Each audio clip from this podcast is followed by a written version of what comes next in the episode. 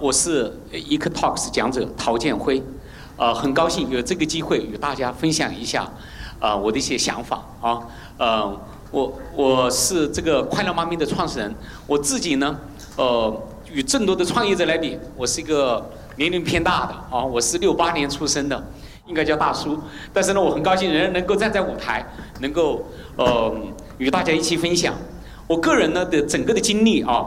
呃，是一个跨界的经历，为什么呢？我在念大学，我在中国科技大学念书，我念的是流体力学，搞空气动力学主要是要设计火箭。我当时的梦想啊，航天飞机啊，火箭这些东西是我的梦想。但等我到念研究生的时候，我选择了天体物理，那是我第一次改行。等我念完天体物理，我九四年到美国留学，我还是念天体物理的博士。但三年之后，我天。我天体物理没念了，我就进了摩托罗拉，芝加哥摩托罗拉上班，我做手机软件。两千年我离开了，我两呃九八年我又离开摩托罗拉，进了 s r e e c o m 做这种网关的软件的设计。我呃就是那时候我们要考虑手机上网，用这个手机上网的网关。后来一直折腾在。呃，通讯行业。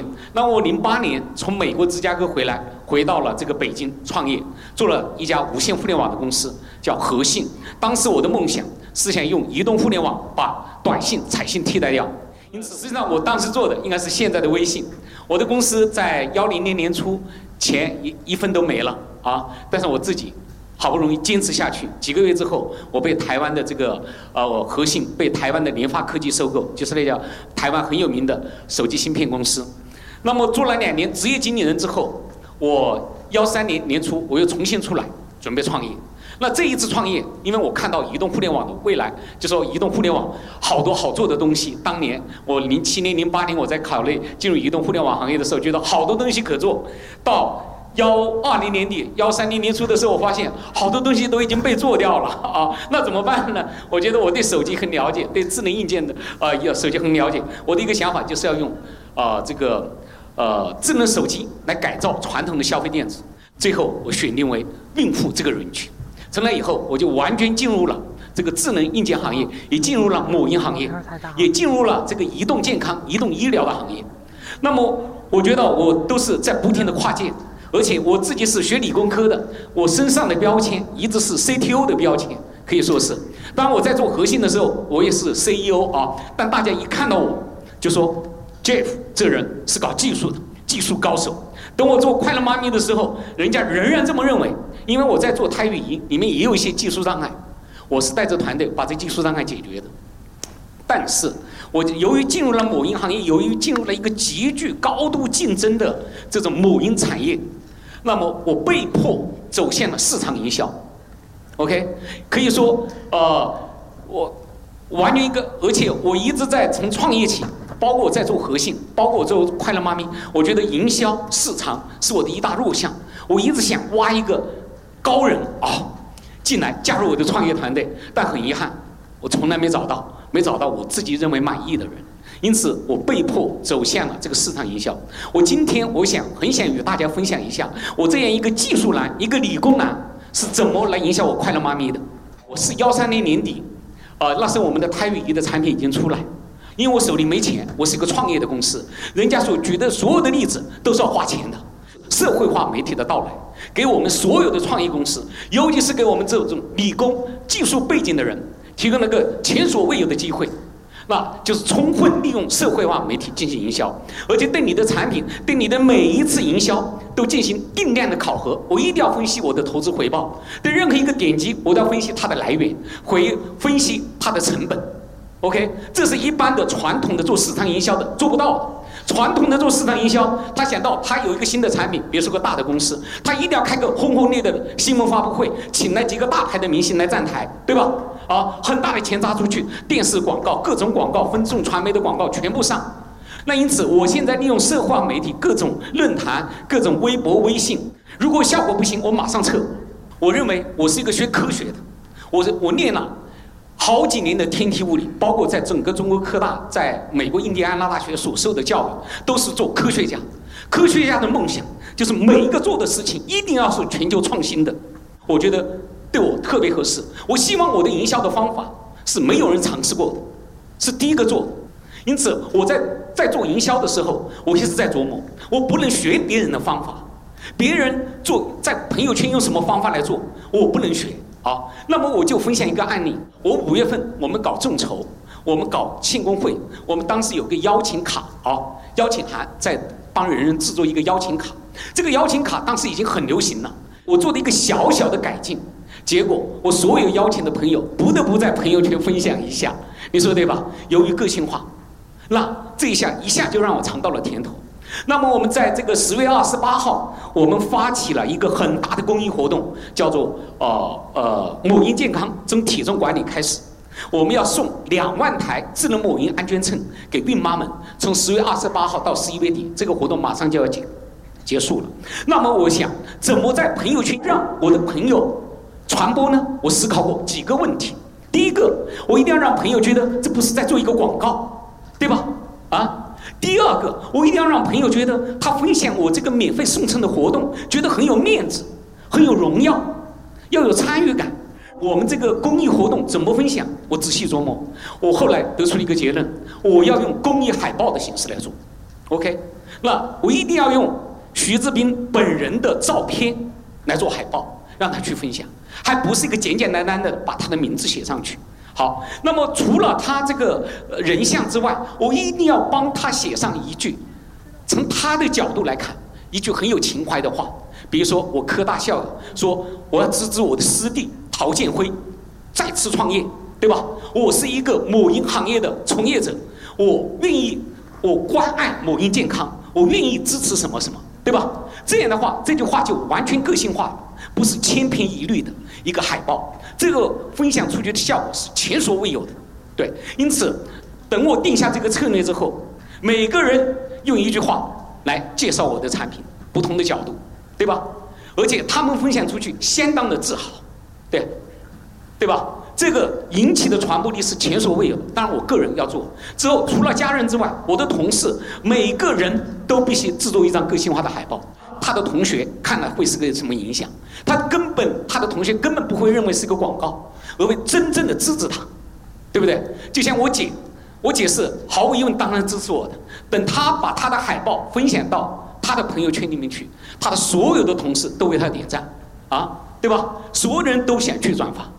我们制作的海报超过了一千张，OK，这一千张海报第一天就带来了一万多个孕妈。还不是用户啊，普通人来申领我们的安全层，这个我认为我在中国是应该创造了记录，对，就这一点，因为孕妈跟普通的一些普通的设备不太一样，从我个人的呃经历来看，是要一套科学的方法，OK，你要能分析你的营销的成本，分析用户的来源，OK，你要真正打动用户的痛点，用户的所有的流程你都要接进行监控优化。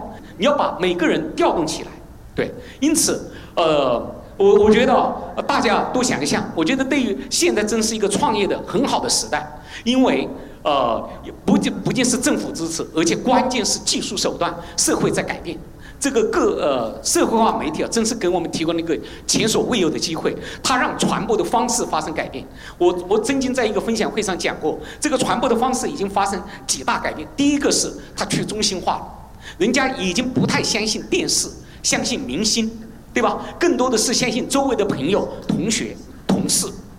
第二个，传播的媒介发生改变，大家不是爱看报纸、爱看电视了，而是更多的时间花在手机上，花在手机上，手机上大部分时间又花在哪里了呢？不是花在各种各样应用，更多的是花在微信上。因此，传播的媒介发生改变。对吧？第三个，传播的方式发生改变。以前是一个被动的广告，说我我花多少钱砸一个好广，呃，设一个很很多好多好的广告。那现在现在的传播更多的是一种互动，从单向变成双向，变成交流。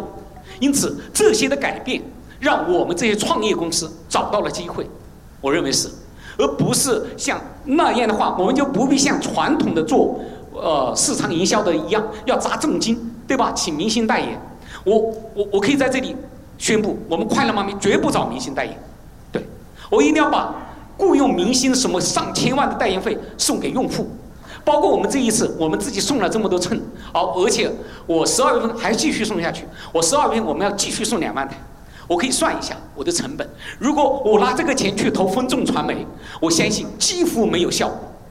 投他一个星期，在整个北京，嗯。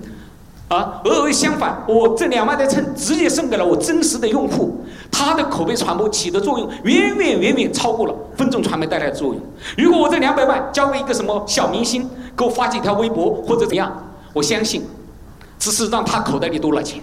OK，我的用户没有得到好处，我们的用户量的增长远远不够。您怎么面对市场的冲击？就是您也知道，如果说这个电子产品，包括咱们的这个公司的理念也好，一旦被别人 copy 了，你怎么去？好好问题，无数人问他回答过这个问题。我觉得在中国市场，哦，山寨相当厉害。就像我们台语仪，至少中国在我们出来之后，虽然它还属于医疗设备，至少有二十家公司抄袭我们。有个王八蛋，他连我的服务条款、常见问题都抄袭。我们长沙一个鸟公司，他把我的网站百分之百的抄了，我一点办法都没有。中国就是一个这样的国家，你只能在这样的环境下生存。但怎么不怕他们？我一点都不担心他们。OK？为什么？第一，我产品做得好，因为用户是要认可产品的，一定产品，而且我跑得快，而且还有第二代更新的产品出来，这第一步。第二步，嗓门要大，就像我陶建辉平常说话嗓门就大。你要嗓门不大，那就被这些山寨的王八蛋干掉了。对，因此我们要拼命的传播。哎，你好，陶总。哎，在这边。好。嗯，是这样的，作为一个未来的这个用户来讲，就是一般呢，我刚才因为我下了一下你的手机那个软件 APP。然后我就想，就是说，呃，所有你的里边的这个产品都要通过手机端来应用。但是作为一个孕妇来讲，这个手机辐射会是大家担心的一个问题。所以我不知道你们这边是怎么来解释这个问题。好，问题问得好。呃，这个问题啊，是所有做某音行业的都要呃都问我这个问题，就说手机有辐射，担不担心？首先，这是一个伪命题，这是错误的。好，我要告诉的是。就说手机的辐射相当相当小，计算这个电子辐射对胎儿成长应该是没有任何影响，而中国偏偏是一个科学极不流行的国家，科学孕育的理念根本就不重，担心这个担心那个，像防辐射服是完全没用的，我就告诉你，对，但是仍然很多人相信，OK，对吧？他宁愿相信要什么煲汤呐，什么各种中药偏方啊，他就不相信科学孕育。我们快乐妈咪的一个理念，就是要改在中国传播科学孕育，包括这个体重管理，这是一种科学孕育的一种理念，对吧？一种方法。那么，再回到本质的问题，一定无论我怎么传播，还是有人相信这个手机有辐射，对我宝宝有影响，对吧？啊，肯定。那么我另外一个传播的理念就是这样，我不希望他成为我的用户，没有关系，因为中国有一千八百万孕妇。即丢掉那些人不想科学孕育的人没有关系，嗯，我要，但是我传播的理念是这样，我一定要喜欢我的产品的人特别的喜欢，我不希望不喜欢我的担心这个担心那个的，你别成我的用户就是了，没有关系，啊，你要担心辐射，担心这个担心那个，呃，偏偏要去吃那个中药啊，偏偏呃呃，要是要什么吃什么油，呃，相信那个补偏方。那你去世了，你别做我用户，没关系。好，我相信相信科学的人会占大多数。我就这么回答。好。问一下陶总，就现在不是二胎政策放开了吗？然后呢，嗯，但是现在的话有一个趋势就是丁克也越来越多。然后这个市场的容量，您觉得是总的来说要增长，还是说它会呃萎缩，还是说就是说如果如果是增长的话，你觉得这个量会增长多大？啊，我我认为啊，根据世界的啊发展的趋势来看，呃，首先开放二胎政策，中国的这个出生率一定会提升，一定会升高。但长远来看，是任何一个发达国家，只要进入发达国家的行列，出生率一定是降低的。